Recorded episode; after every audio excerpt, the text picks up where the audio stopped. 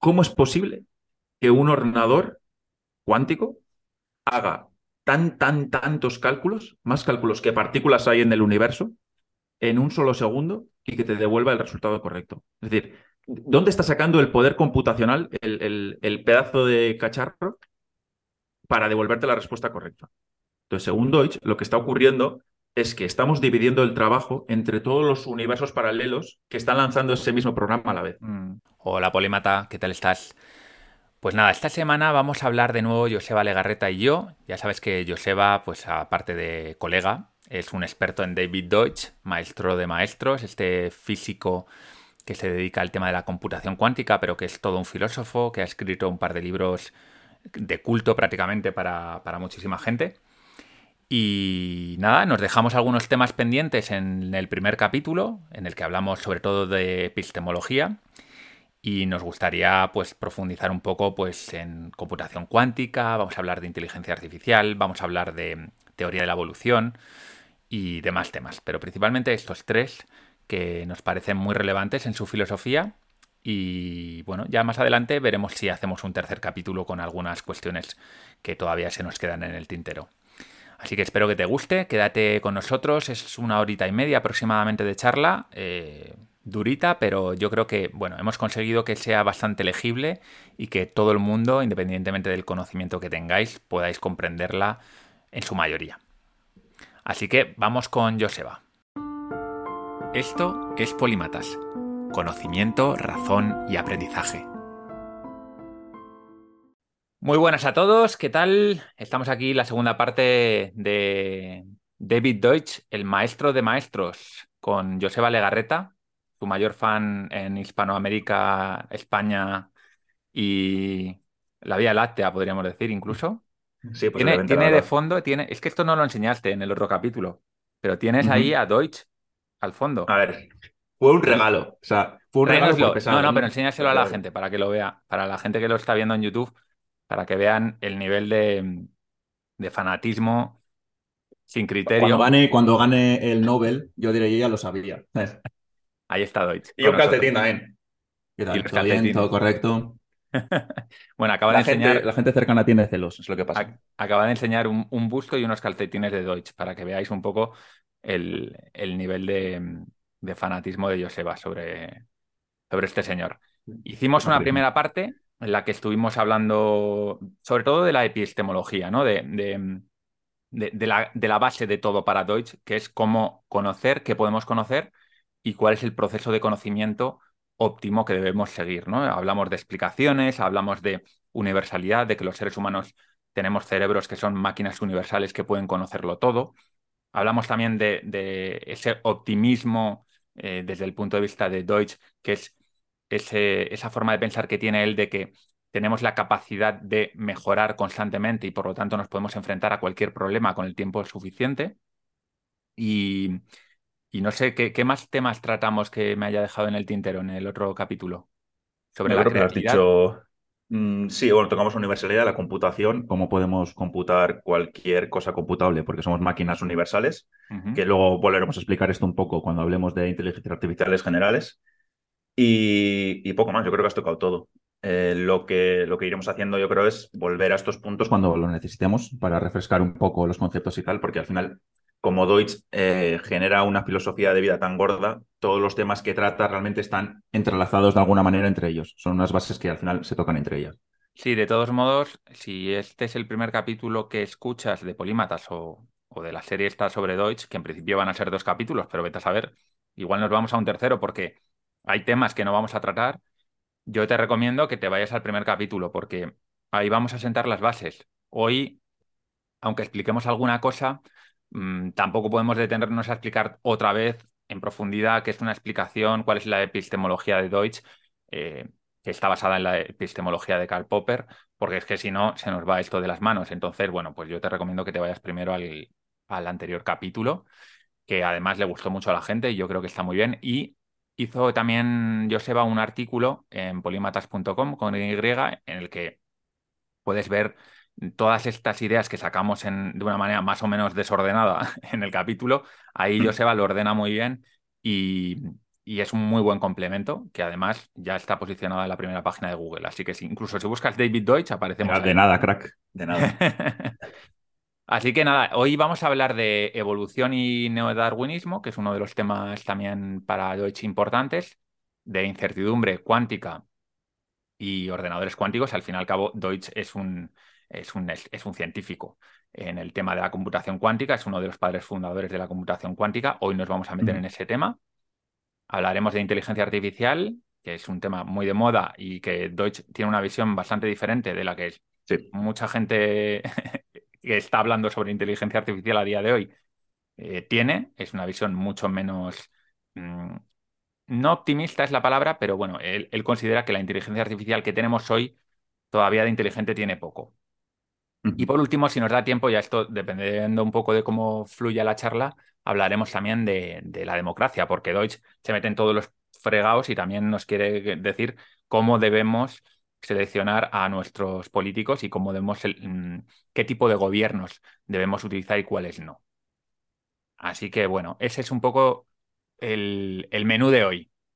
Y vamos a empezar con evolución, que es un tema que yo he tratado bastante. Tengo una serie, de hecho, en Polímata sobre evolución biológica y cultural, que Deutsch trata en su libro El comienzo del infinito. Eh, habla de, la evolución y habla también de los memes, que también, si quieres, Joseba, nos podemos meter un poco ahí, que es muy interesante, es un muy buen complemento.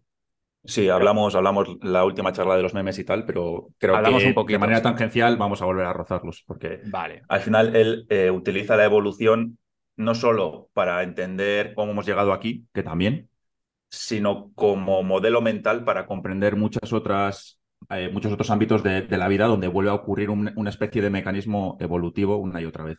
Entonces, a mí me encanta el tema de la evolución por ese, por ese otro ámbito, que es lo que tú has trabajado en muchos capítulos de Polímatas, que te permite entender el mundo eh, en muchas situaciones que, desde pues, eh, economía a sociedades, a eh, cosas más concretas como en un equipo de fútbol, cómo puede evolucionar un equipo de fútbol cuando cambias de un jugador a otro, cuando pasa el tiempo, eh, cómo el contexto influye y tal. Entonces, él lo utiliza mucho para explicar eh, muchas otras cosas que vamos a ir viendo ahora, básicamente. sí, yo creo que antes de meternos en, en la parte más idiosincrática de, de, Deutsch y la evolución, porque él al final, como todo lo que trata este hombre, pues le da un toque muy personal y y bastante diferente a lo que solemos escuchar, vamos a introducir muy brevemente a la gente para, para el que esté un poco despistado y todavía no sepa cómo funciona la evolución biológica, un poco los, los básicos. ¿Me lanzas tú? Sí, sí. Vale, la, evolución funciona eh, haciendo que el, el padre de, de, la cría, digamos, vale, mantenerlo sencillito, cuando se duplica eh, y tiene una, una, cría ¿no? con los mismos genes, eh, se mantenga los genes igual que tiene el padre. Lo que ocurre es que muchas veces ocurren mutaciones. Es decir, tú no vas a ser idéntico a tu padre y a tu madre, sino que de la mezcla de ambos, después ocurren unas pequeñas mutaciones aleatorias, ¿vale? Que lo que hacen es que tengas unas diferencias ligeras a ellos. Por lo general, esas diferencias no suelen ser eh, algo notable. Por lo general, esas mutaciones no aparecen ni siquiera, es decir, se inhiben. Pero otras veces sí que, sí que se pueden externalizar y el, fenotipo, que es la parte que nosotros vemos del ser, que es la parte externa del ser y su actitud, eh, es llamativo de alguna manera, es diferencial al de los padres. ¿vale? Mm. Eh, esa diferencia puede ser una ventaja o una desventaja. En muchos casos es una desventaja, ¿vale? Porque puedes nacer con una deformación o puedes nacer con o ciego o sordo y tal. Entonces, para sobrevivir en, una, en la naturaleza, realmente es un escollo. Va a ser más complicado sobrevivir de esa manera. O puede ser una ventaja, puede hacer que nazcas con, con mayor resistencia, lo que hace que puedas cazar más, lo que hace que puedas generar más músculo, lo que hace que tu vida vaya mejor, te aparees más y tengas más crías. ¿vale? Mm. Eh, bueno, si quieres meter algún. Sí, bueno, simplemente un, matiz. La, la, variación sucede a través de la mutación, como dice Joseba, que es algo muy poco habitual y también sucede a través de la combinación. Es decir, como padre y madre, estamos hablando de reproducción sexual, ¿no? Como padre y madre tienen cada uno su propio genotipo, sus propios genes, cuando se unen, el resultado, el hijo, eh, aproximadamente tiene el 50% de los genes de cada uno de sus padres, por lo tanto el resultado es diferente. obviamente es diferente al de los padres, es una recombinación. Por el camino han podido ocurrir ciertas mutaciones que son al final genes que no son ni del padre ni de la madre, sino que son genes nuevos. Eso es. Y ahí es, una de las claves. Claro, esto es, una, esto es un tema interesante. Luego, si hablamos de la creatividad, la creatividad tiene una parte que es simplemente mezclar información de, distintas fuentes, ¿no? Y dar un resultado. Esto sería la recombinación genética. Pero luego también la creatividad es algo, crear algo completamente nuevo. Y esto es lo que hace una mutación. Una mutación crea pues un pico, por ejemplo, que era recto en los dos padres, ahora resulta que es curvo hacia abajo. ¿no? Esto le puede dar una ventaja, como dice Joseba, porque resulta que hay flores eh, que para acceder a ellas con ese pico curvado viene mejor, pero también es una desventaja. Pues igual para picar a los árboles, si necesitas hacer un nido, pues no te sirve. Entonces, este tipo de cosas van sucediendo constantemente. El, ejemplo que a mí más me gusta es el ejemplo del oso polar. Al final, los osos eran todos oscuros, negros, marrones y tal, y, fueron emigrando hacia, hacia el norte. Eh, ¿Qué pasa? Que en el norte todos los terrenos están cubiertos de nieve. Entonces, para cazar focas, los osos lo tenían complicado, porque les veía venir la foca y se iba. Hasta que, por puro azar, un oso nació blanco. Y ese oso blanco se hinchó a comer por el mero hecho de ser blanco. Él no era consciente ni que era blanco, ni sus padres tuvieron ningún tipo de intencionalidad de que su hijo saliese blanco, ni nada. Pero ese oso blanco, eh, por su ventaja aleatoria eh, de generar un conocimiento de ser blanco, eh, le permitió cazar más focas, lo que le hizo poder aparearse más, tener más crías. Entonces, poco a poco, esas focas, esas, esos osos blancos fueron ganando volumen dentro de la, especie. Hasta que llegó un punto donde el, el que era los pocos osos negros ya no comían nada, se lo quedaban todos los blancos y fueron desapareciendo los negros a favor de los osos blancos, básicamente. Y eso es un ejemplo muy claro. Y me parece tan importante eh, subrayar que realmente no es el, que sobrevive, no es el más fuerte. Siempre solemos escuchar, muchas veces escuchar al menos el, el más fuerte o de fites, ¿no? El que está más, más, más ágil o lo que sea. No, realmente es el que mejor se ha adaptado a su contexto. ¿Vale? No es mejor ser un oso blanco que un oso negro. Depende del contexto en el que estés. Ese oso blanco, si lo llevas otra vez hacia el sur, eh, va a ser más llamativo en las montañas que el oso que es marrón o negro y va a cazar menos, básicamente. Otro concepto también que se suele mezclar es eh, seres más evolucionados. Por ejemplo, los seres humanos estamos más evolucionados que, que las bacterias. No, hemos evolucionado para un nicho diferente. Las bacterias están muy bien adaptadas a su nicho, a su hábitat, y si le cambias el hábitat, las, matas. Y el ser humano igual. Lo que pasa es que el ser humano, pues eh, gracias a esa creatividad, ¿no? gracias a esa inteligencia que hemos desarrollado, somos capaces de adaptar los nichos eh, en, los que, los que vivimos y hemos podido adaptarnos a prácticamente todos los nichos, a prácticamente todo el planeta Tierra, incluso en un futuro podremos adaptarnos a otros planetas diferentes. Sí, somos más complejos. O sea, más complejo no implica que sea mejor, y, aunque en el caso de los humanos es donde sí que puede haber una discusión sobre mm. si somos diferenciales o no. Sí, pero la palabra no sería más evolucionados, sino sería Eso es, más otra cosa. Más inteligentes, más creativos, más complejos, lo que tú dices, podría ser. ¿Qué más le podemos contar a la gente sobre evolución? Sí, aquí el tema es que el Popper, que es el filósofo de cabecera para Deutsch, ¿vale? Eh, lo que hizo fue hacer un paralelismo entre cómo generamos los humanos el conocimiento y la evolución. Es decir, él considera que la evolución lo que está haciendo es generar conocimiento. Conocimiento que permite sobrevivir a, las especies a lo largo del tiempo, reproducirse y que el ciclo siga. Si tú generas conocimiento inválido, que serían mutaciones que no sirven para nada o que te penalizan, no avanzas. Sin cambio, si vas generando mutaciones que van a tu favor, estás generando conocimiento de cómo sobrevivir mejor que el resto de especies. Entonces, lo que hizo fue un paralelismo sobre cómo nosotros generamos conocimiento de esa misma manera. ¿Cómo? Generando de manera creativa nuevas ideas para solventar problemas nuevos y poniéndolas a prueba. Esas serían las mutaciones, ¿no? Las mutaciones serían las conjeturas. Eso es, nosotros eh, en la mente, a esto nadie sabe todavía cómo lo hacemos, por eso todavía no lo hemos programado, luego, luego hablaremos de esto, pero nosotros mentalmente, cuando nos enfrentamos a un problema nuevo, es como que empezamos a generar un montón de opciones que podrían ser la solución. Y las vamos descartando mentalmente incluso antes de ponerlas a prueba. Tú tienes un problema, puedes esta solución, pues esta, esta, esta, esta. Empiezas a criticarlas, las empiezas a matar, las que no, tienes claro que no sirven. Aquellas que tienes duda que pueden funcionar, las pones en práctica. Y dices, voy a intentar solucionar este problema así, así y así. Y con suerte, alguna de esas tres soluciones te solventan el problema al que te acabas de enfrentar. Voy a poner un ejemplo muy, muy, muy básico para que la gente lo entienda con, con cosas concretas. Joseba me deja las llaves de su casa, ¿vale? Y yo voy a entrar a su casa. Entonces, la llave puede colocarse hacia arriba o hacia abajo, ¿no? Entonces, yo estoy conjeturando en ese momento que puedo abrir la puerta de casa de Joseba con la llave hacia arriba o la llave hacia abajo.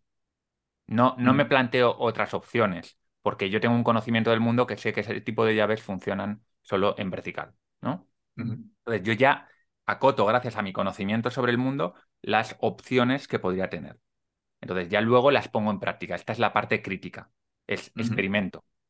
Eso es. Entonces ahí ya la meto hacia un lado y si no funciona, la meto hacia el otro. Hasta que abro la puerta. Eso es. Esto lo hacemos constantemente sin darnos cuenta, a veces dándonos cuenta. Y, esto, es, esto es muy importante en la filosofía de Deutsch, porque a mí me ha costado mucho entenderlo. ¿eh? Cuando, cuando Deutsch habla de, conjeturas o de esta creatividad, eh, eh, él le llama creatividad a lo que acabo de contar. Simplemente el hecho de que tú mm, puedas crear esos dos esas dos opciones, ¿no? Y luego ponerlas a prueba, eso es creatividad, aunque sea una creatividad muy básica, muy, muy primitiva, pero es creatividad. Eh, es el motor en el que luego eh, podemos ir generando cosas más complejas, que es lo que el resto de humanos le llamamos creatividad, ¿no? El crear algo de la nada es este mismo mecanismo, pero ya mucho más elaborado en una dirección y con muchísimos pasos que permiten construir algo nuevo. Aquí no construye nuevo conocimiento porque ese conocimiento ya estaba creado el conocimiento de que esa llave abre de esta manera, pero ese mismo, ese mismo mecanismo lo puede utilizar para crear un nuevo conocimiento que nunca nadie se haya planteado. Eso, es. Esta es, lo que no sabemos cómo se hace. Eso es, eso es. O sea, siempre tendemos a, o al menos eh, siempre ha habido esta discusión de cómo creamos conocimiento y, lo habitual de los humanos es siempre tirar hacia el al inductivismo. Es decir, yo sé esto porque estoy cogiendo mi conocimiento del pasado y lo estoy aplicando. En parte sí. En parte tú, por ejemplo, has dicho, yo sé que esta llave es una llave que funciona de esta manera y tal, ¿vale? Entonces, tú tenías muy acotado, gracias a tu conocimiento anterior, que tenías que utilizar la llave en una posición u otra. Pero has tenido que criticar qué posiciones, cómo planteo este, cómo esta solución que es por este lado o por este. Una vez que lo has solucionado, puedes memorizar qué lado de la llave era. Puedes decir, vale, ya me lo guardo, me lo almaceno y sé que este, este simbolito de aquí es el que indica que es como tiene que entrar la llave mirando de esta manera. Entonces, cuando tú te enfrentas a este problema, ya vas a tener el conocimiento creado y vas a hacer pipa. Automáticamente te va a salir. ¿Qué pasa? Que el problema de la inducción es la recursividad infinita. Es decir, si tú vas mirando hacia atrás y dependes del conocimiento previo para crear el nuevo siempre, si no hay una manera creativa de generarlo, ¿cómo empiezas? ¿Cuál es el primer paso de todos? Sí. Si no tienes a dónde mirar en el primer paso, ¿cómo lo has hecho? Claro, y por eso es muy interesante la analogía que hace Deutsch con la evolución, porque en la evolución está muy claro, es una mutación aleatoria. Eso es. Entonces, nosotros sí que sabemos cómo lo hace la evolución. Lo que no tenemos claro, o según Deutsch, no tenemos claro, porque aquí ya hay autores diferentes que plantean eh, otras hipótesis que, que, ellos consideran que son buenas, ¿no? Pero bueno, Deutsch lo que dice es, en la evolución sabemos que son esas mutaciones las que crean ese nuevo conocimiento, de una manera muy poco óptima, porque al final, como son mutaciones, son aleatorias, la mayor parte, como dice Joseba, no van a funcionar, pero eh, nosotros somos capaces de dirigir mejor ¿no? esas conjeturas hacia cosas que tengan más sentido, gracias a nuestro conocimiento previo del, mundo. nosotros al final tenemos una creatividad dirigida, la evolución tiene una creatividad aleatoria, no dirigida. Eso es. Eso es. Nosotros, gracias a nuestra capacidad, ahora podemos evolucionar eh, como especie a una velocidad mucho mayor, no a nivel genético, sino a nivel de ideas. Es decir, nuestro conocimiento ahora, por esa parte de que está enfocada y que encima somos conscientes de, la, de, lo que estamos haciendo, nos permite ir a una velocidad que supera, o sea, al final somos humanos desde hace, no sé, 200.000 años, ¿no? De Homo sapiens o lo que sea. Eh, a día de hoy, genéticamente, somos muy parecidos, pero el conocimiento que hemos acumulado gracias a este mecanismo aparentemente similar a la evolución, pero que ocurre en nuestras mentes y que encima nos podemos compartir entre nosotros, hace que hayamos dado un salto que un ser humano de hace unos pocos miles de años no, no entendería dónde ha acabado si le meto yo ahora mismo en mi casa. Cuando realmente físicamente. Es lo que comentamos en el capítulo anterior en el que hablamos de la universalidad del cerebro humano, que es lo que nos permitió llegar a donde estamos. Es decir, esa capacidad que tiene el cerebro para construir cualquier tipo de conocimiento. ¿no? Según Deutsch, no hay conocimiento en el universo que el cerebro humano no pueda crear. Simplemente es una cuestión de tiempo, que, de tiempo y de condiciones eh, ambientales. Obviamente, si tenemos una cultura que no promueve el conocimiento, que no promueve la, crítica de las ideas, por ejemplo, tenemos una, una cultura tribal donde todo es jerárquico y donde eh, se castiga al que se sale un poquito de, las ideas del, del, jefe o del chamán, pues podemos estar así miles y miles de años, que es lo que ha ocurrido en la mayor parte de las culturas durante miles de años y lo que sigue ocurriendo en muchas tribus amazónicas o que tienen una manera de hacer las cosas y sigue siendo así desde hace mil años. Entonces necesitamos, por un lado, esta mente con esta capacidad universal para el pensamiento, de la que hablamos ya en el capítulo anterior, y por otro lado necesitamos un ambiente que promueva esta cultura crítica. Ese ambiente es un ambiente que tenemos eh, en Occidente hace básicamente 200, 300, 400 años la, ilustración que le llaman muchos autores, ¿no? Sí, de hecho, si lo piensas, imagínate que eh, eh, los osos fuesen más o menos conscientes de lo que está ocurriendo, ¿vale? Cuando hemos hablado del ejemplo del Polo Norte.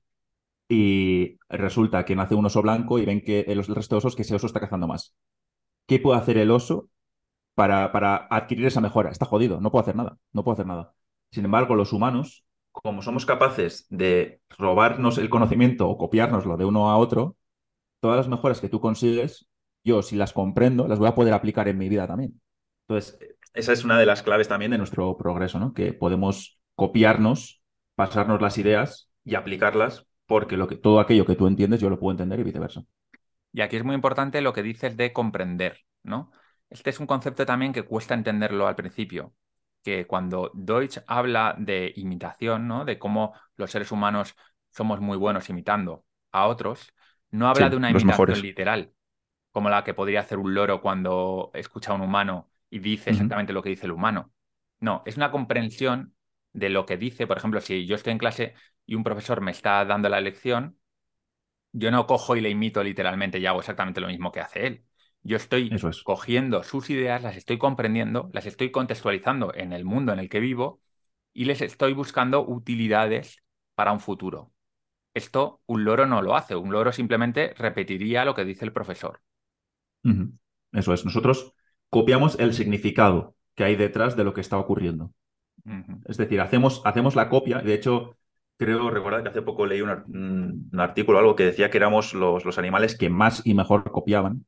Y segundo, esto realmente está relacionado con lo que él propone, porque dice que, es una muestra de lo importante que es entrenar desde pequeño esta capacidad de, copiar e intentar sacar el significado, porque es lo que nos ha hecho avanzar tanto y que al final es algo que ya llevamos extremadamente innatos en, nuestro, en nuestro ADN, vamos. Sí, copiar es entender lo que está haciendo el otro y hacerlo para diferentes contextos, por ejemplo, ¿no? si, simplemente... Si lo comprendes. Claro, si, si tú no comprendieses, eh, imagínate que tú estás, yo estoy viendo a Joseba que está cortando las verduras con un cuchillo de verduras. Y entonces yo cojo el día de mañana, le veo que lo está haciendo y me voy a, me cojo un tronco de un árbol, intento cortarlo con el cuchillo. No lo podría cortar. Pero es que yo no voy a hacer eso, porque mi mente entiende perfectamente que ese cuchillo es para verduras, que no funciona para otro tipo de materiales. Eh, no es una copia idéntica, es una, es una comprensión profunda de, lo que está haciendo Joseba y es una, eh, un potencial de adaptación a cualquier otro ámbito. Ahí es donde reside realmente el conocimiento. Y esto eh, es, es, muy importante para cualquier ámbito de la vida. Cuando tú estás estudiando para un examen y simplemente quieres responder a preguntas concretas de un examen, no tienes por qué comprender lo que estás leyendo en el libro, porque lo que tú vas a hacer es llevarlo a un contexto prácticamente igual al que tú lo estás estudiando. Pero cuando tú lo que quieres es aprovechar ese conocimiento y a poderlo aplicar en tu vida o enseñarlo, vas a necesitar comprenderlo de verdad, comprender el significado con todo lo que eso conlleva, que, es mucho más que simplemente memorizar ristras de palabras, ¿no? Que esto lo podemos enlazar luego con la inteligencia artificial también, porque al final es un poco lo que hacen las inteligencias artificiales de texto a día de hoy. Sí, básicamente les falta la capacidad de comprensión. Eso es. Y eso es lo que, lo que cuando estamos trabajando con ellas, ¿no? Ahora que, están tan de, moda y que ha habido un salto tan, tan guay, eh, vemos que saben responderte unas cosas brutales, pero hay otras cosas muy básicas de comprensión en las que fallan eh, estrepitosamente. Mm. ¿Vale? Y es, y es porque no tienen esta capa superior de comprender y entonces responderte correctamente, básicamente. Este es, es la pieza que nos falta para poder programar algo inteligente de verdad. Y es algo que al parecer todavía nadie sabe y que ocurrirá o no puede ocurrir, es decir, es físicamente posible que ocurra porque está ocurriendo en nuestra mente y si está ocurriendo en nuestra mente, como hablamos en el capítulo anterior, puede ocurrir en un ordenador. Solamente que tenemos que conseguir entender qué ocurre aquí para después programarlo. Vale. Vale, como...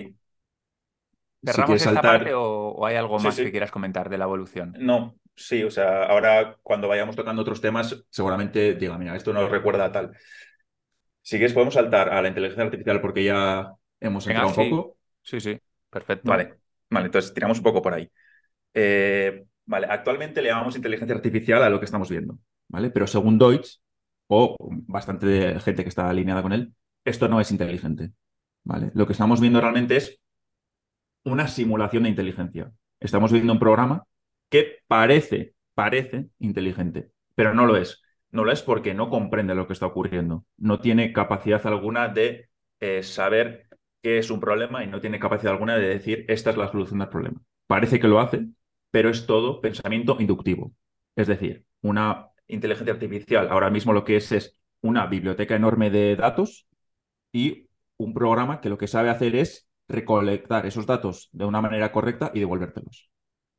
Ya está, ¿vale? Entonces, eh, como hemos hablado, que Popper y Deutsch eh, creen que el conocimiento realmente se tiene que generar con este mecanismo que tenemos los humanos de crítica, de creatividad, eh, de descartar cosas que no son, ese mecanismo, al no tenerlo, las, inteligencias artificiales no son inteligentes. ¿vale? Les, falta, les falta esa pieza de poder generar nuevo conocimiento, ponerlo a prueba y ejecutarlo, ¿vale? Y traértelo de vuelta. Sí, aquí es verdad que hay voces discordantes. Por ejemplo, eh, tú ya sabes, tú y yo hemos tenido conversaciones de este tipo muchas veces y yo estoy de acuerdo bastante en lo que dices, en lo que dice Deutsch, pero también hay cosas que me hacen dudar porque, por ejemplo, hay ahora un, hay programas de inteligencia artificial eh, que son muy, muy potentes, eh, como AlphaZero. ¿AlphaZero se llama? AlphaZero, ¿no? La que juega el ajedrez. AlphaGo. AlphaZero, AlphaGo, sí. Sí, bueno, sí, Una inteligencia artificial que ahora mismo le da topas, le, da palizas a los, a los mejores jugadores del mundo de ajedrez, ¿vale? Eso es muchísimo mejor que cualquier jugador de ajedrez humano. Y a mí lo más interesante de esta inteligencia artificial es que ha creado jugadas y estrategias que seres humanos no habían conseguido ver, ¿no? Entonces, ¿hasta qué punto eso no es algo creativo? Aunque el método que utilice. Sí. Aunque el método que utilice sea el que tú, el que tú comentas, inductivo, pero, pero a mí me parece creativo, porque son estrategias que están aprendiendo ahora seres humanos de las máquinas. O sea, que algo ahí hay de creativo, ¿no? Para mí, creativo es el programador que ha creado e-, esa inteligencia artificial. Mm. ¿Vale? Es el programador que ha puesto un camino concreto que seguirá la máquina, la máquina ha seguido ese camino y ha generado soluciones inesperadas para incluso el creador. Entonces, a ver, por definición, ¿puedes hablar de creatividad porque ha generado eh, conocimiento nuevo que luego los humanos hemos comprendido y, hemos, y sabemos que es algo nuevo y demás? Sí, o sea, es que es un tema más de definición, ¿no? O sea, es un poco lo de siempre, que cada uno le llama un poco creatividad a lo que quiere. Y entiendo tu punto de decir, como es nuevo conocimiento, que otros ahora están aprendiendo, bueno, podemos considerarlo creativo. Como el plegado de las proteínas también, AlphaFold. Eso es, eso es. Eso también están ayudando. Es verdad que, o sea, y, por, por, poner aquí los puntos sobre las IES, no es que yo diga que es creativo al mismo nivel que lo es un humano. Eh, el que decide que vamos a crear un programa que va a resolver ese problema del pliegue de las proteínas, está a un nivel de creatividad superior. Pero creo que es un error también decir que, que ChatGPT, que AlphaFold, que AlphaGo, que AlphaZero no tienen ningún tipo de creatividad. Creo que es un error. Yo creo que, que hay algo, hay como una proto-creatividad.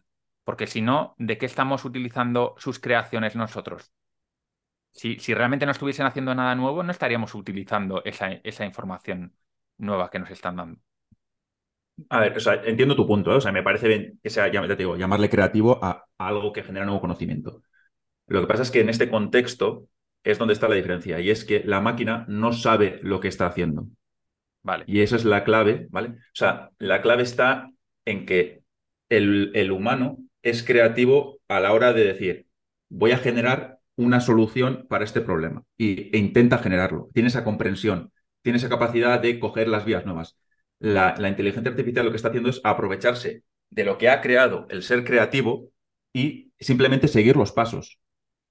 No está parándose en un punto y decir, este no es el camino correcto. Si tú a la máquina la dejas infinito, va a seguir, no va a llegar a un punto donde diga por su propio motu, eh, vale, hasta aquí, esto no tiene sentido, voy a probar otra alternativa. No, no, puede salirse del, camino establecido. No hay, sí, no, dice, ya no voy a resolver el problema de esta forma, sino lo voy a resolver de esta otra. Por eso digo que creo que hay niveles pero que la discusión está en la que entramos a veces, que tú, a ti y a mí nos ha pasado de creativo sí o no, creo que es un error. Yo creo que, que hay como distintos niveles, ¿vale? De, creatividad, si lo queremos llamar así. Hay, hay distintos niveles, pero no creo que puedas saltar de un nivel a otro porque sí. Es decir, no, si tú quieres llamarle creatividad a, lo que está haciendo ChatGPT, perfecto. Pero no esperes que de ChatGPT emerja nuestra creatividad superior. Sí, ¿Vale? Sí, estoy de acuerdo con eso. Porque al final, para nuestra creatividad superior, vamos a necesitar programar aquello que está ocurriendo en nuestra mente. Esperar que de ChatGPT emerja una inteligencia artificial general, a mí me parece eh, bastante improbable, porque al final estamos apostando por un camino que cada vez va a poder ser mejor, van a poder hacer, van a emerger incluso funcionalidades que, que, igual nadie se espera aún. O sea, igual hay cosas sorprendentes por ver. Pero si no, pero esperar que emerja algo como la conciencia de esta vía que hemos tomado de eh, fuerza bruta por este camino, ¿no? Vamos a hacer que cada vez sea más fino esto, a mí me parece poco realista. O sea, me parece que quizá ocurre, es que no tengo tanto conocimiento que va a decir esto es imposible, todo, pero me parece poco realista. Creo que vamos a tener que dar con la tecla, programarlo y conseguir que ocurra, más que... Creo que es igual de realista decir eso como decir que mañana voy a ver un, unicornio volador. puede ocurrir. sí pero como está grabado, pero estoy siendo más. Puede ocurrir, puede ocurrir, pero, no, tiene, pero no tiene por qué ocurrir. Es decir, no, no, no hay nada que indique que va a ocurrir mediante esta metodología que se está siguiendo a día de hoy. Oye, una, una cosa que me parece interesante es lo que has comentado sobre la conciencia. ¿Hasta qué punto es necesaria la conciencia para ser creativo o inteligente? Es, que eh, no hay respuesta. No, lo sabemos. Sí que parece que todo va en un pack. ¿vale? O sea, las intuiciones generales son, bueno, generales de esta rama que estamos hablando, son que, cuando empecemos a, entender y a programar em, la, creatividad, quizá veamos siguientes pasos o emerger eh, funcionalidades que nos lleven y nos digan, vale, si está todo relacionado, no, no hace falta ser consciente, este aparato está consciente no. Según Deutsch, sí que está totalmente unido, ¿vale? Porque si tú tienes una máquina universal que puede generar cualquier conocimiento, eh, tiene esta creatividad de coger cualquier camino, va a poder eh, ser consciente de sí misma, porque va a poder generar el conocimiento de autoanalizarse, comprender lo que está haciendo. ¿Vale? Entonces, él cree que van de la mano, pero tampoco te puede apostar 100%. Claro, porque es que, es que no sabemos, no sabemos lo que hay. Ya. Sí, estamos tratando de temas ya muy esquivos. Sí. Vale. ¿Qué más podemos contar a la gente sobre esto? El, vale. test, de, Turing, ¿quieres meterte? Sí, el test de Turing es, es algo que, estuvo, bueno, no sé si sigue de moda o tal, pero simplemente ha sido siempre, ha sido la idea que tuvo Turing un poco de cómo intentar descubrir si, si un programa es inteligente o no.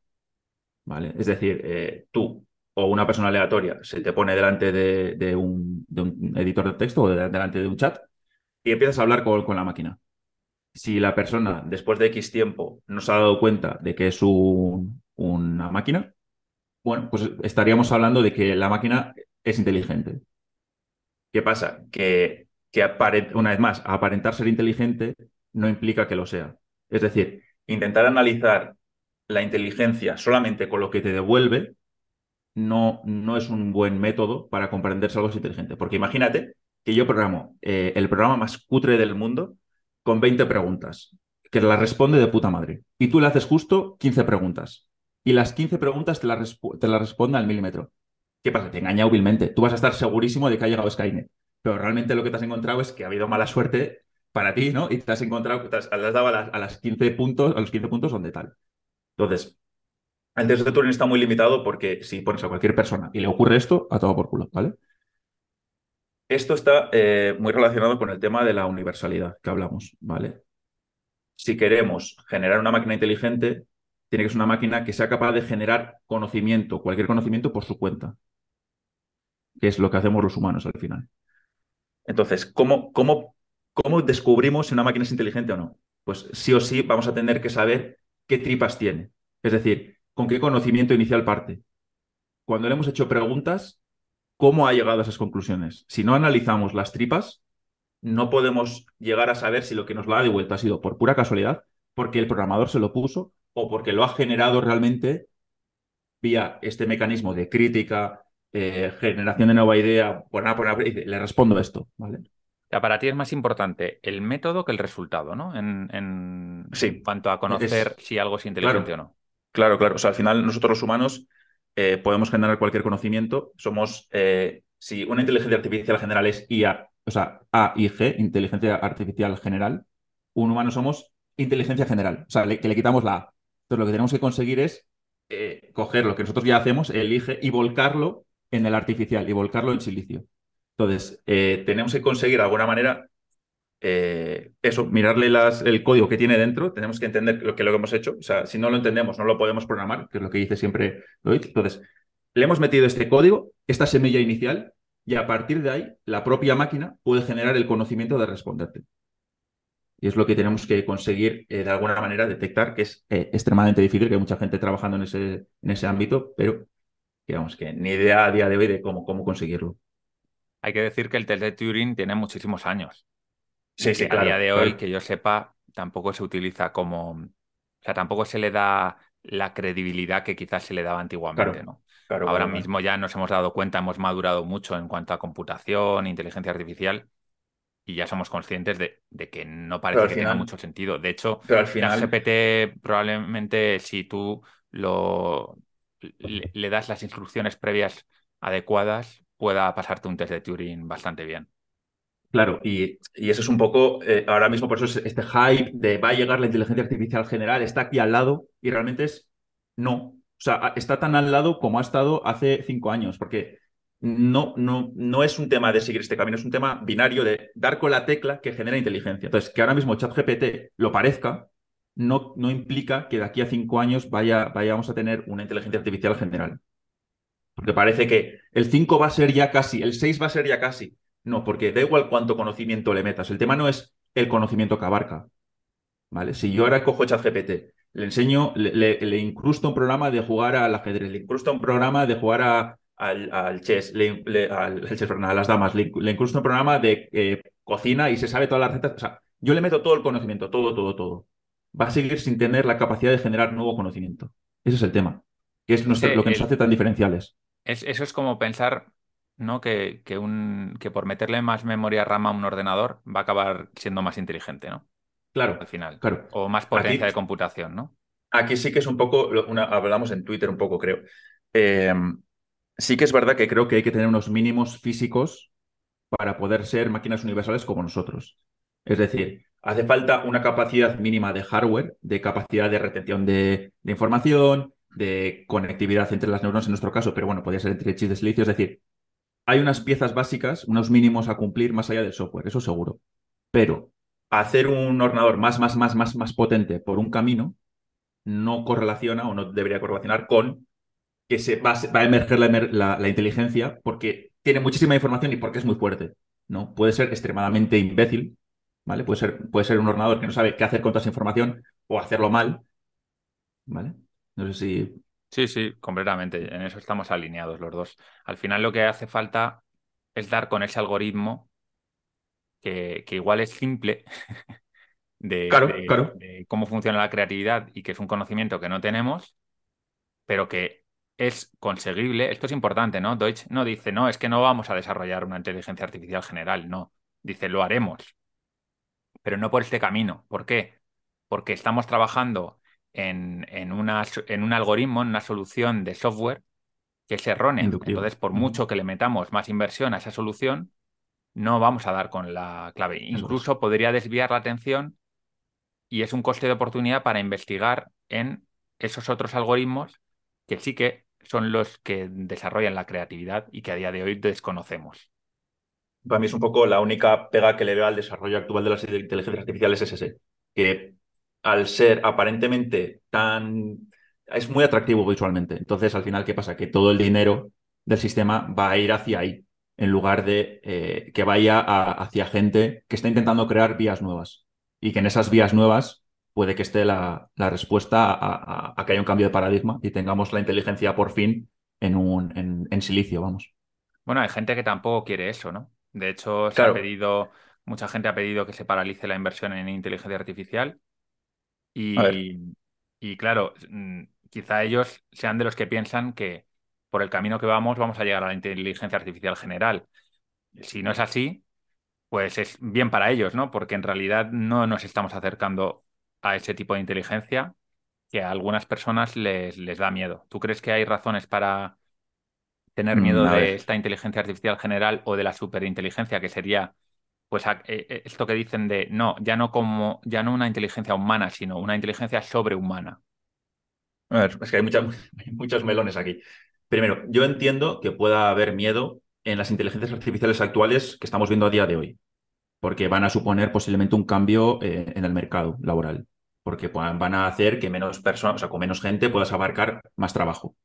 Yo no lo veo como algo negativo, o sea, creo que nos podemos ir adaptando, como hemos hecho siempre que haya habido un, cambio de paradigma tecnológico. Entonces, a mí esa parte no me preocupa. ¿Qué pasa? Que luego está eh, Harari, creo que es el que está ahora mismo a tope, que sí que se cree que se viene el Skynet, que se viene la inteligencia artificial general y que eh, como no sabemos qué va a pasar, sí o sí va a ser algo malo, va a acabar con nosotros y demás. Eh, entonces, aquí hay, muchas cosas. Por una parte, el concepto superinteligencia, ¿vale? Imagínate que sí que damos con la inteligencia artificial general, ¿vale? Que no es la que estamos viendo ahora, sino con la, una inteligencia real en una máquina. Vale. Eh, una inteligencia que corre en una máquina va a poder generar cualquier conocimiento. ¿vale? Ese conocimiento va a poder ser conocimiento eh, erróneo o puede ser conocimiento auténtico, como nos pasa a los humanos.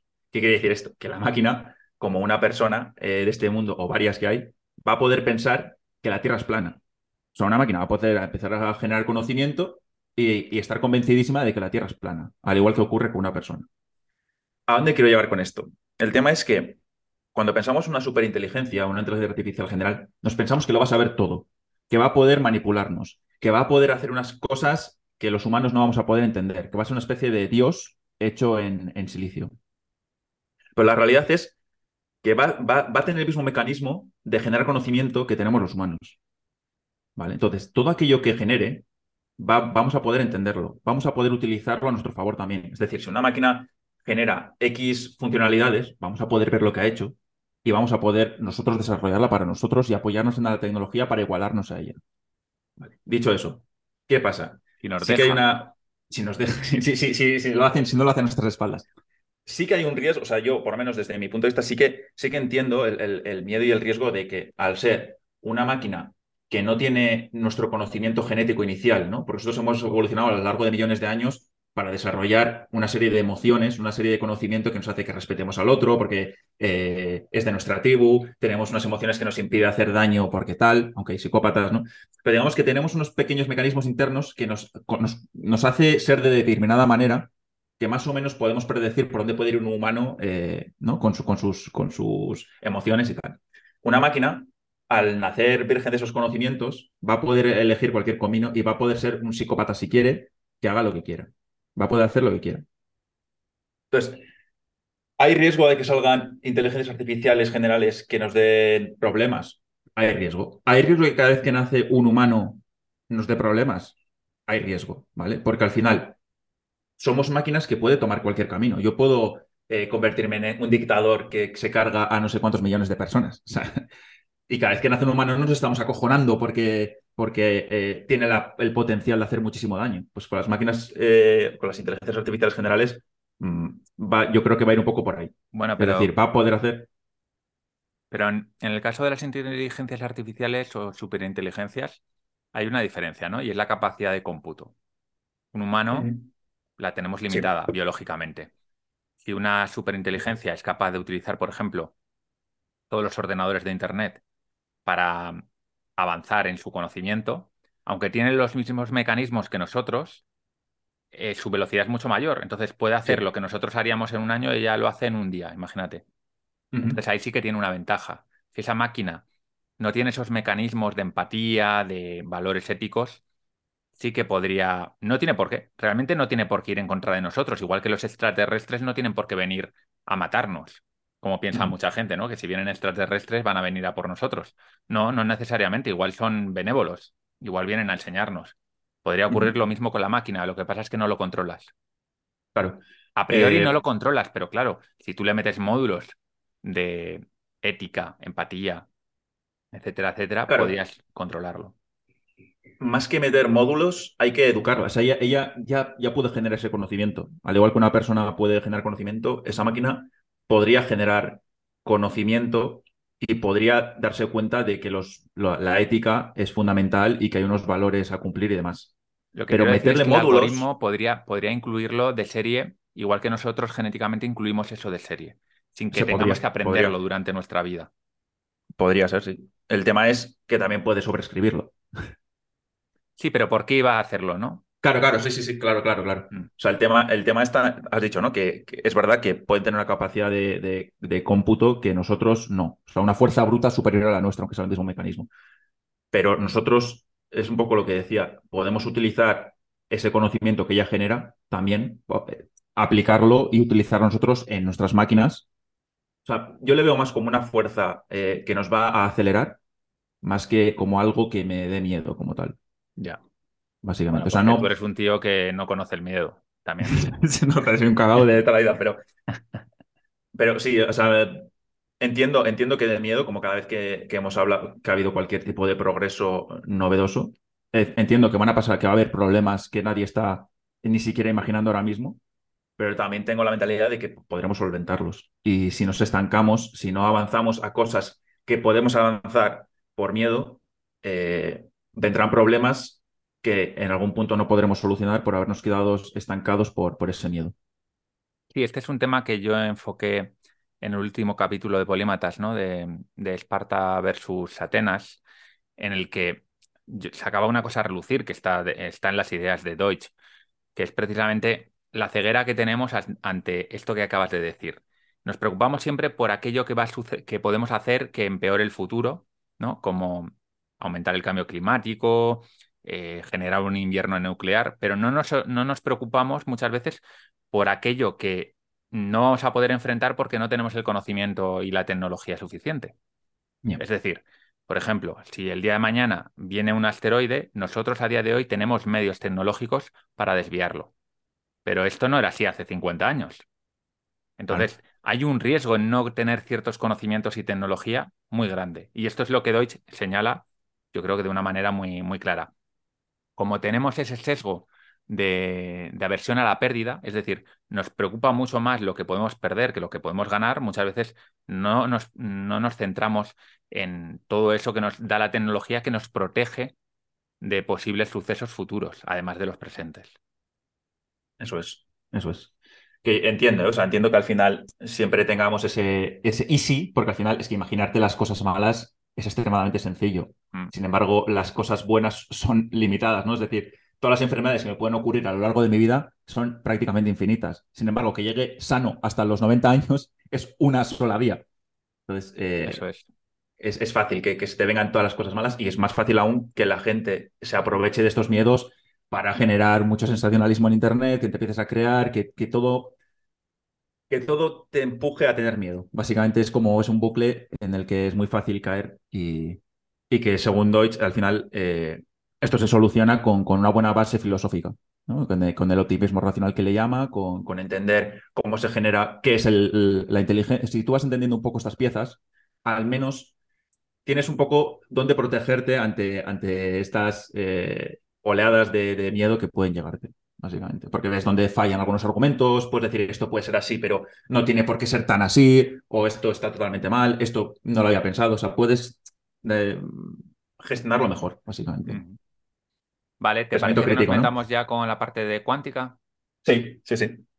Hemos metido aquí un apartado que le hemos llamado incertidumbre cuántica y ordenadores. Bueno, al final está todo, todo un poco relacionado, ¿no? Em, esto, para los que no tengáis ni idea de, la mecánica cuántica, de la teoría cuántica, de las teorías cuánticas, puede, hacer, puede ser un poquito complicado, ¿vale? Pero vamos a intentar hacerlo accesible para casi todos los públicos. Sí, o sea, a mí lo que, lo que quiero transmitir un poco es la idea de los multiversos, eh, porque es, uno, es parte de lo que le caracteriza a Deutsch, ¿vale? Eh, es dentro de la teoría de la cuántica, en la cuántica ocurren cosas muy raras. Y eso lo medimos y sabemos que funciona, pero es muy raro. Entonces, eh, intentamos explicar qué es lo que está ocurriendo ahí. Y hay varias posibles explicaciones, algunas mejores, otras peores. Eh, y, la de, la que utiliza Deutsch es la de Everett. Antes de meternos ahí, perdona, Joseba, yo creo que es interesante que primero expliquemos, para los que no tengan ni idea, qué cosas raras pasan en la cuántica. Sí, sí, iba a llegar, ¿eh? Iba a llegar. Vale, vale, vale. porque si empezamos a hablar ya de, la interpretación... quería dar el valor, el valor de, meterte en este fregado lo que iba a decir es, es que es, una, una, teoría que es, que es muy llamativa y que, y que realmente a, mí me gusta mucho pensar en ella porque eh, cuando muchas veces hablamos de cosas de física y tal, siempre estamos tocando temas muy lejanos o muy grandes o muy pequeños ajenos a nosotros. Es decir, eh, te hablan de un agujero negro, de que si el espacio-tiempo eh, es diferente el tiempo que avanza en un lugar que en otro, porque todo está conectado. Bueno, bueno, que la gravedad afecta a una cosa. Tú, tú, no te das cuenta de esas cosas, o al menos no te afectan en tu, en tu manera de ver la realidad. Pero cuando entras en el tema del multiverso, te.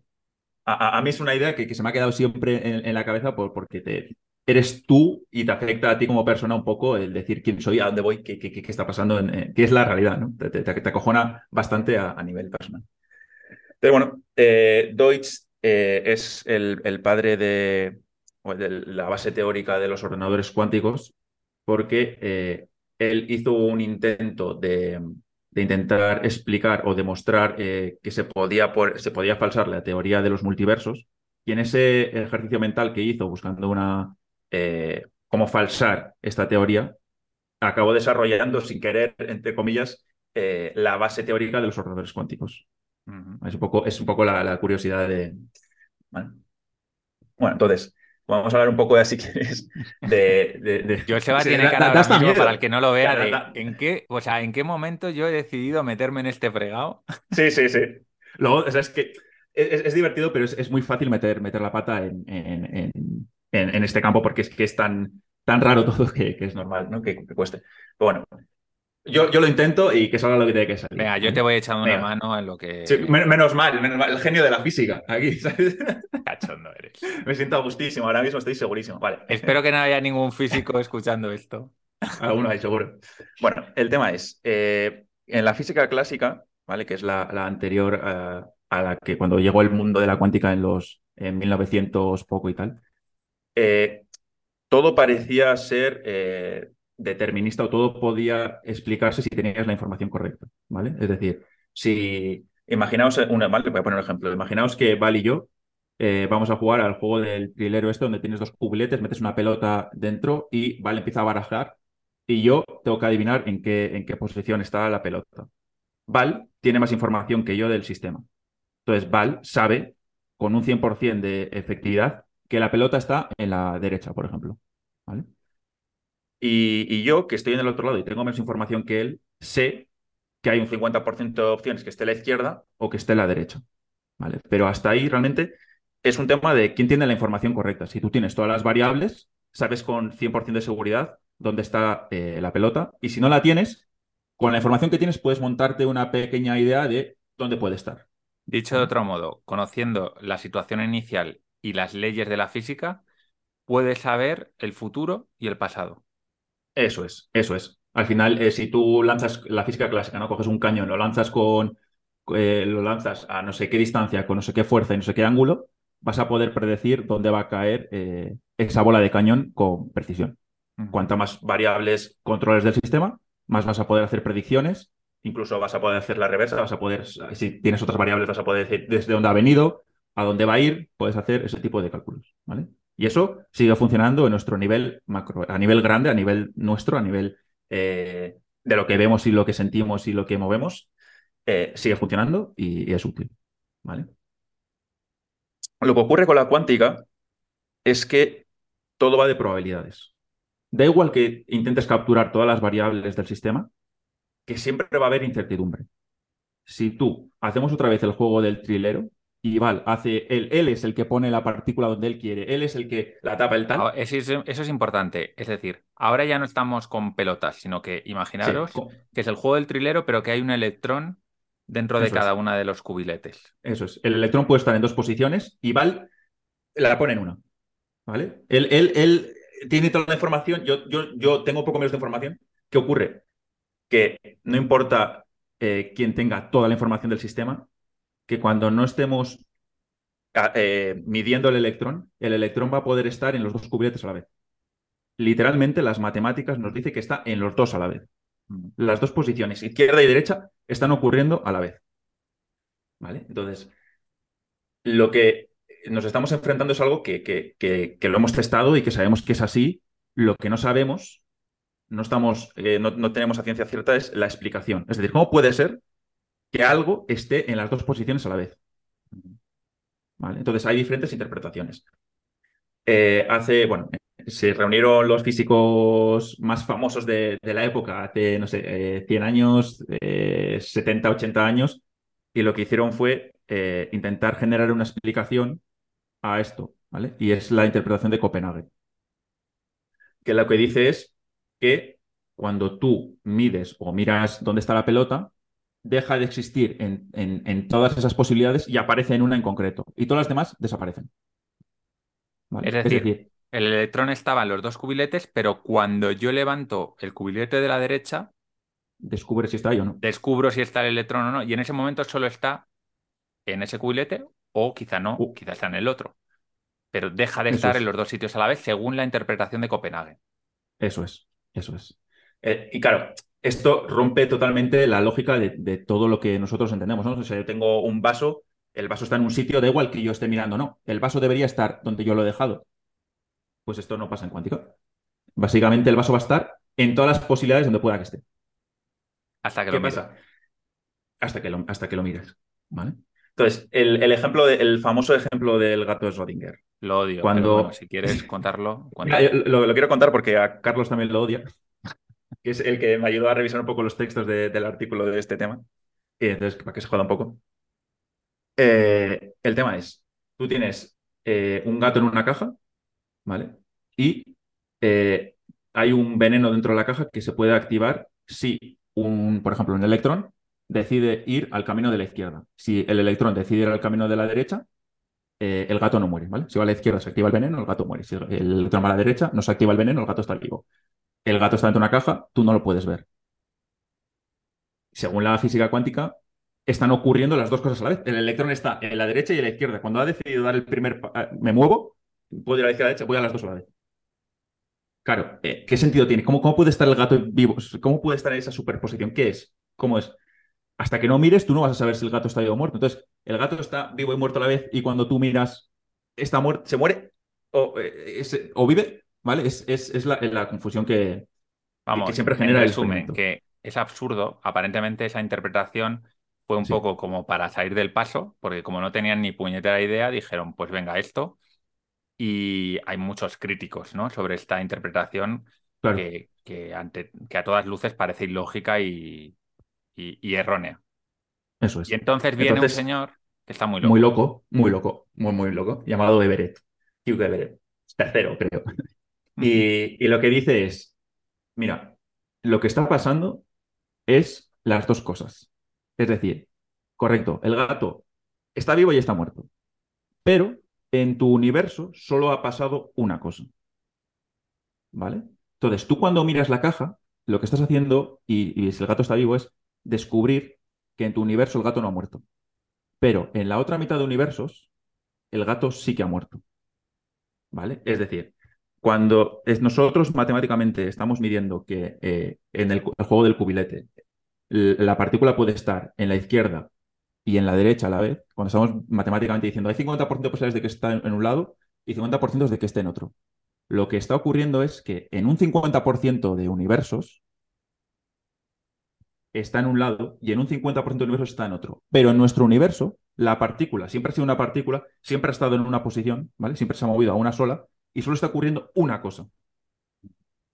Vale, y aquí la gente que sepa un poco de cuántica dirá, ya, ya, pero entonces, ¿por qué dicen eso de que las partículas son ondas y las ondas son partículas? y Porque una partícula se comporta como una onda, todo el tema del, experimento de la, de la, doble rendija, de cómo las partículas interfieren entre sí y parece que se comportan como ondas. Si resulta que están en universos diferentes, ¿cómo demonios puede suceder esto? Eh, las partículas, eh, de, eh, las instancias de esa misma partícula en otros universos, lo que hace es se pueden empujar entre ellas.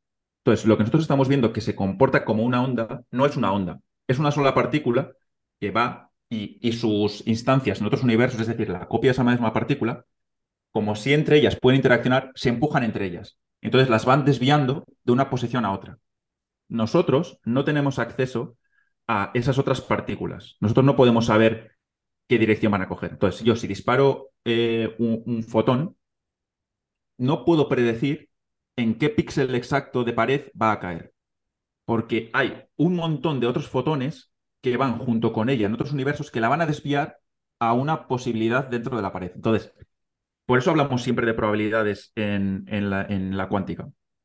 Porque sabemos cuán probable es que caiga en el centro cuán probable es que caiga un poquito a la izquierda, cuán probable es que caiga a la derecha, cuán probable es que caiga muy a la izquierda y que es imposible que caiga a 50 kilómetros de aquí. Entonces, la cuántica nos dice, vale, 20% aquí, 30% aquí. Entonces, entre ellas, tú lanzas el fotón, se empiezan a desviar entre ellas y cae justo una en el centro. Lanzas otro y cae un poquito a la izquierda, lanzas otro. Entonces, no, no puedes conseguir predecir qué va a ocurrir porque tenemos un montón de información de otros universos que están interactuando con este y que hacen que eh, las cosas ocurran por probabilidad. Vale. Vale, vale, vale. Entonces, hay un Joseba por ahí diferente en otro universo haciendo cosas diferentes, ¿no? A ver, primero, hay Josebas en otros universos haciendo exactamente lo mismo. Hay infinitos Josebas ahora mismo teniendo esta corrección igual. Porque hemos hablado de electrones. sí, sí, sí. Qué pereza. Joder, te digo, pereza, ¿no? Eh, hay, eh, hemos hablado de electrones, pero todas las partículas fundamentales que nos forman a, la realidad, a los humanos, a los animales y a todo lo que vemos, eh, tienen este efecto de este efecto cuántico, ¿vale? Todas tienen su, su, propia copia, su propia instancia en otros universos. Entonces, cuando yo estoy lanzando el experimento de lanzar un fotón contra la pared y ver dónde cae, hay infinitos Josebas lanzando ese mismo experimento en esa misma posición, en ese mismo momento, haciendo que los fotones se, se desvían en una dirección u otra. Mm. ¿Vale? entonces, nosotros, sí. Según Everett, lo que tenemos es un multiverso con infinitos universos en los que sucede todo lo que puede suceder. Tal cual. y, eso para, y eso para Deutsch es más lógico que. Sí, sí, tal cual. Cuando es más lógico... una partícula se. Desaparezcan todas las opciones. Sí. Claro, es más lógico porque hay, hay algunos experimentos que yo creo que pondré en el artículo Tú cuando no te, un libro de cuántica. aquí, ¿no? Es que es, que es, es, visual. Es decir, tienen que tú lanzas una partícula, coge un camino porque lo se puede ir por arriba o por abajo, luego coge otro camino. Y son experimentos en los que eh, si la partícula no tuviese una contrapartida, siempre tendría que tomar una dirección u otra. Hmm. Pero tú lanzas ese experimento y siempre toma la misma dirección. Entonces, la única explicación buena que hay es que viene algo que se comporta exactamente igual que la otra, que la partícula que acabas de lanzar por otro camino, impactan y por eso tomas siempre la misma dirección. Bueno, hay unos experimentos. Sí, lo digo porque precisamente, o sea, si es difícil de explicarlo, es mejor que la gente se vaya al artículo y lo vea ahí. Pero creo que sí que es interesante contar por qué Deutsch llega a esa conclusión de que solo puede ser eh, la interpretación de Everett la, la correcta, porque él lo que se da cuenta es que la computación cuántica solo puede funcionar si hay, si hay varios universos. Esto sí. que es interesante que lo expliques y creo que es bastante ilustrativo. Vale, un ordenador cuántico al final lo que hace es eh, cálculos, al igual que hace un ordenador eh, que tenemos en casa, ¿vale? Tiene otro tipo de hardware, tiene otro tipo de algoritmos, ¿vale? Pero básicamente lo que hacen es cálculos matemáticos. Tú le metes números, te devuelve números. ¿Qué pasa? Que hay algunos cálculos que son muy, muy complejos, que llevan mucho tiempo a hacer. Más que complejos, son muchos, muchos pasos que tú tienes que hacer, ¿no? Hago esto, lo divido entre esto, lo divido entre esto, vale, no es. Vuelvo a repetir, vuelvo a repetir. Entonces, son cálculos que si tú coges un ordenador súper potente, ¿vale? Y lo intentas hacer, tarda un millón de años, literal. ¿Qué pasa con los ordenadores cuánticos? Que si tú coges ese mismo problema y se lo escribes al ordenador para que lo resuelva, lo hace en un segundo. Entonces, ¿cómo, es posible que un ordenador cuántico haga tan, tan, tantos cálculos, más cálculos que partículas hay en el universo, en un solo segundo y que te devuelva el resultado correcto? Es decir, ¿dónde está sacando el poder computacional, el, el pedazo de cacharro, para devolverte la respuesta correcta? Entonces, según Deutsch, lo que está ocurriendo es que estamos dividiendo el trabajo entre todos los universos paralelos que están lanzando ese mismo programa a la vez. Mm. Todos los ordenadores hacen el cálculo en paralelo. ¿Qué pasa? Que a la vez infinitos, números astronómicos de cálculos a la vez, alguno llega a la solución antes que nadie, por, pura chama, ¿no? Porque todos van haciendo, cada uno es como se divide la tarea en paralelo. Entonces se llega a la, solución y se comparte la información entre todos los ordenadores. Entonces te devuelve la solución en cuestión de unos segundos, ya te sabes la respuesta. Esto es como si, por ejemplo, tú te estás cavando un hoyo con, con una pala, ¿no? Y pudieses coger y decirle a todas tus instancias de los infinitos universos paralelos que te ayuden a cavar. De manera que en vez de cavar un hoyo de, una de 10 metros en, en, tres días, lo harías en un segundo. Gracias a que te ayudan tus clones. Efectivamente, efectivamente. Entonces, él, siempre lo que, insiste me, lo que me deja un poco en la duda ahí es cómo demonios, eh, eh, si están en universos diferentes, pueden ayudarme a mí que estoy en otra instancia, en otro universo. A ver, no, no, no, no te sé explicar, ¿eh? pero si tenemos en cuenta que las partículas entre ellas, digamos que se, una instancia de una partícula de un universo a otro sí que puede interactuar con ella, ¿no? Se pueden empujar. Tiene que ir por ahí el tema. Es decir, una, tú no puedes sentir a tu yo del, del multiverso de al lado digamos que la partícula puede empujarse, entonces tiene que haber alguna transferencia de información en ese sentido ahí. No sé, no, no, he profundizado más. Vale. Muy bien, ahí era la pregunta para pillarte, así que bien, bien. Sí, no, no, a mí no, ni puta idea, next. Llama a Deutsch, em, ¿no? Que te lo explique él. sí, ojalá. Eh, vale, entonces, esto, bueno, es que esto abre muchos, abre muchos melones. El primero de todos es eh, que hay veces, la reflexión que me sale es que hay veces que hay que ser valiente y que cuando te encuentras ante una idea así de loca, es, está guay que haya gente que dé la cara por la idea con un criterio sólido, aunque le tomen por loco durante mucho tiempo. Es una idea que ahora mismo el, multiverso, al principio, eh, a Everett le hicieron bullying directamente y dejó la academia y tal, eh, y que se quedó como algo muy minoritario. Pero con el tiempo, eh, ha habido gente más valiente, ¿no? Que ha ido diciendo, mira, esto es la teoría que más me, me convence y estas son mis, mis, argumentaciones, ¿vale? No es aceptar algo como decir Dios existe y a correr, no. O sea, yo tengo mis razones y las voy a defender y voy a pelearme con otra gente aunque durante mucho tiempo me llamen zumbao. Mm.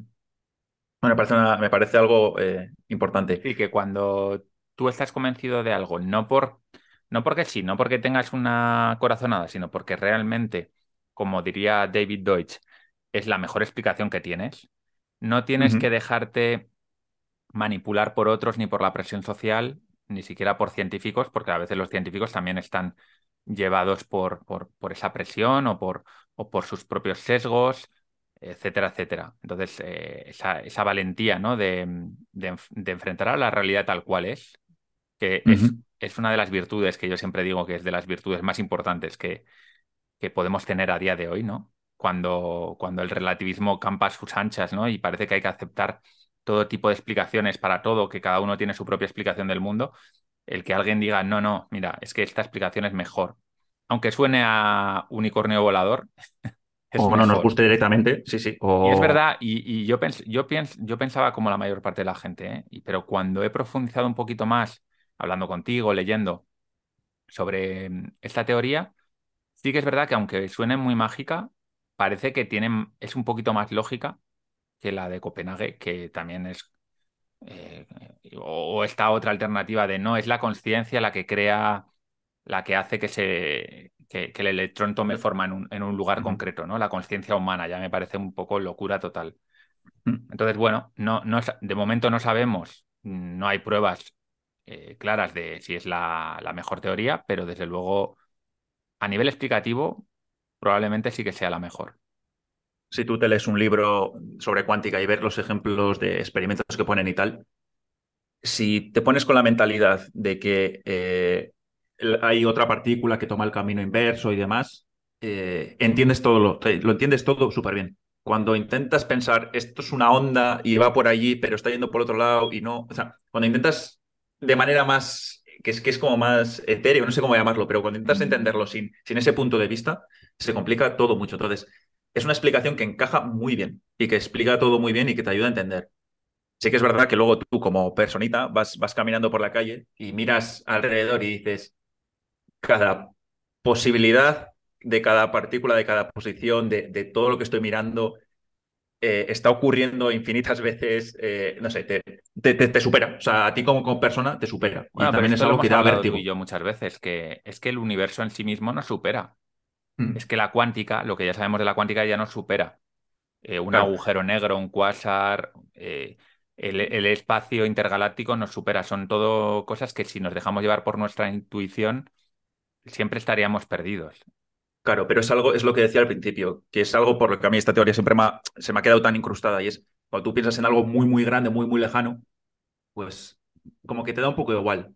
Mm. Pero cuando yo salgo a la calle y me pongo a pensar en estas cosas, me da vértigo porque la realidad que estoy mirando está instanciada en muchas partes y no solo eso, sino que, este es uno de los melones más gordos que hay. Todo está ocurriendo, antes lo has dicho un poco por encima, pero todo lo que puede ocurrir está ocurriendo en, nuestro multiverso. Es decir, hay un multiverso donde soy yo el que lleva el proyecto Polímatas y que eres tú el entrevistado. ¿Por qué? Porque cuando tú, eh, las partículas que forman la realidad de este universo, puede tomar cualquier posición posible, cualquier historia va a llegar a darse. Cualquier combinación. y, esta, y algunos sucesos paranormales podrían explicarse por los multiversos, porque si al final. en teoría no. Pero escúchame. Porque. No, claro, tú dices que se empujan los electrones de diferentes multiversos y eso te parece bien, mm. pero no te parece bien que un fantasmita de Joseba o de Val de otro universo te diga, eh, Joseba, ¿qué pasa? A ver, a ver, Sí, sí, de momento parece que, hay una, que, una de las leyes físicas que hay es que tú no puedes traspasar de un universo a otro. Porque es, no entiendo muy bien el tema, ¿eh? pero se, habría un colapso. Si todo empieza a, pasar de un lado a otro y tal, ¿cómo, cómo sostienes ¿no? este universo? Sí, ¿Sabes? Un poco el tema. Entonces, la información solamente puede, puede traspasarse, al parecer, a nivel eh, cuántico, alguna partícula y tal. Que un cuerpo grande, que ya está a otro nivel superior del cuántico, ¿no? Que tiene otras leyes físicas, intente traspasarlo a otro, parece que no es, no es viable. Parece, una vez más, parece. Entonces, intentar explicar algo etéreo como un fantasma que sea eh, una instancia mía del otro lado asomándose a este, pues sería el puto Ricky Morty, ¿no? Sería la, el, tío más inteligente del universo del otro lado descubriendo la física nueva y diciendo voy a saludar a, a Val parece que hay, un límite ahí que, no se puede superar. Al igual que hay límites de la velocidad de la luz que no podemos superar y demás, pues hay, hay normas que son para este universo y son normas en conjunto también para el multiverso. Es un poco lo que... Vale, podría, podría seguir eh, puteándote un poco con este tema, pero... Sí, sí, putea, putea. No, no, no, no, porque realmente tampoco, tampoco es el plan que nos metamos muy en profundidad en esto. Si la gente lo quiere, que lo pida. Y nos lo estudiamos bien y, y, lo contamos otro día más en profundidad aquí hay, un tema interesante, bueno, no sé si quieres. Sí, sí, dale, dale. Como, como, hemos dicho, que, que en el multiverso todo lo que puede ocurrir ocurre y demás. Deutsch está trabajando mucho en, en, un, en un camino nuevo del Constructor Theory y el tema de lo que es posible y lo que es imposible. Porque si, si todo es si, si estamos diciendo que en el multiverso todo puede llegar a ocurrir, sí que podemos también filtrar conocimiento de manera diciendo hay cosas que son imposibles que ocurran. ¿Vale?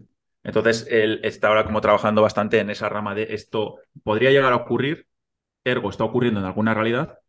¿Vale? Entonces es un cambio mental de em, pensar a nivel probabilidades todo en, este, en esta realidad. Es un pensamiento probabilístico, el, versión eh, multiversial, básicamente. Entonces puedes descartar situaciones por o, posible o imposible o probable o improbable. Al final es jugar con, con, esa variable. Sí, es un, es un tema bastante oscuro este del constructor universal. Yo he intentado leer un poco, pero la verdad es que muy, muy abstracto. es, complicado. Y, ya droga, droga muy dura. Em, ¿Algún tema más sobre esto o lo dejamos? Yo creo que lo podemos dejar aquí. Sí, sí, sí. Y que si la gente quiere más, hay más temas. ¿eh? Podemos hablar de, de la belleza objetiva, según Deutsch. Podemos hablar de los sistemas de gobierno, que ya han mencionado que igual los íbamos a hablar, pero ya se nos ha ido un poco de tiempo. Mm, podemos hablar de la evolución cultural, que la tocamos un poco en el capítulo anterior, pero yo creo que tiene mucha chicha y podemos todavía hablar más.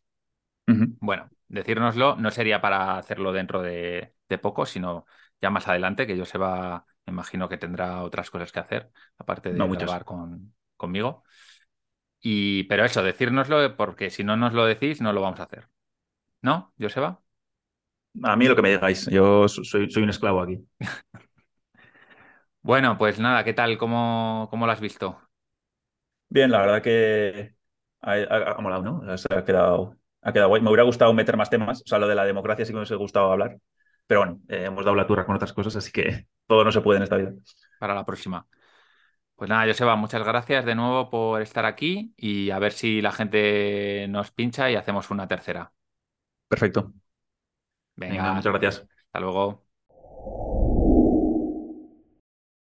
Bueno, pues, ¿qué te ha parecido? Si te ha gustado, dímelo, dínoslo, porque si no, no nos ponemos con una tercera parte, que son capítulos que nos dan bastante curro. Al final, como ves, la filosofía de David Deutsch es una filosofía compleja, con muchos matices, poco intuitiva a veces, pero muy importante, por eso la traigo aquí. Así que dímelo si te ha gustado para que hagamos esa tercera parte. Y nada más, si te gusta Polímatas, ya sabes que tenemos la Biblioteca Polímata, que es un lugar donde estamos ya más de 200 personas, aprendices de Polímata, leyendo libros todos los meses, tenemos charlas, yo hago resúmenes en profundidad de cada uno de los libros, tenemos un grupo de Telegram que tiene un montón de actividad sobre temas muy interesantes de actualidad, filosóficos, bueno, que te tienes que meter porque realmente merece la pena. Aunque sea, métete un mes, pruébalo y si no te gusta, pues te das de baja. Sin más, me despido, soy Val Muñoz de Bustillo y esto ha sido un capítulo más de Polímatas. Hasta pronto.